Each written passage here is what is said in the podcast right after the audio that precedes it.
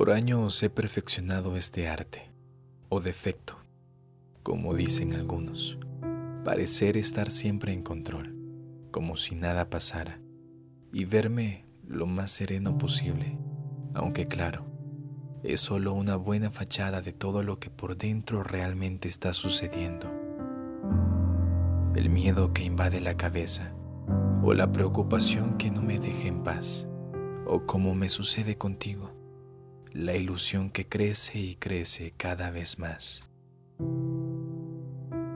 Si las palabras se me dan mal y nunca logro expresarme con claridad, mis acciones son mucho peor. El más torpe de los torpes, actuando sin sentido y sin tener mucho éxito. Por muy buenas que sean mis intenciones, termino fallando y pasando un terrible ridículo. Aunque ahora estoy entendiendo por qué a mí me pasaba y a ti no. Porque yo me enredaba mientras tú seguías de lo más normal. Es que creí que sí. Joder. Creí que sí. Creí que también veías algo en mí. Creí que de verdad era uno especial y no uno del montón. Creí que ese cariño, esa sonrisa, ese gesto era lo que quería que fuera, como si en un desierto estuviera. Tantas eran mis ganas de tenerlo que vi cientos de espejismos donde no había nada. Vana ilusión pasajera y mentirosa.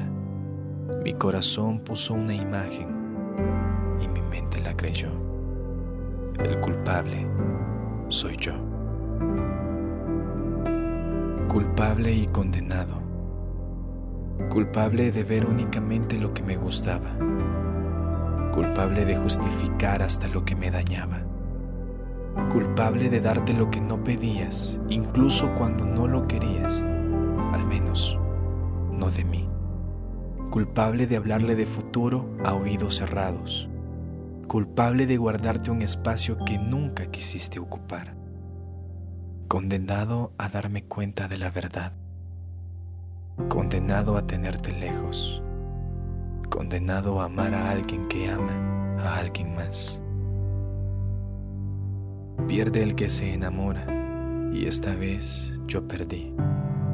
Perdí en un juego donde yo era el único jugador.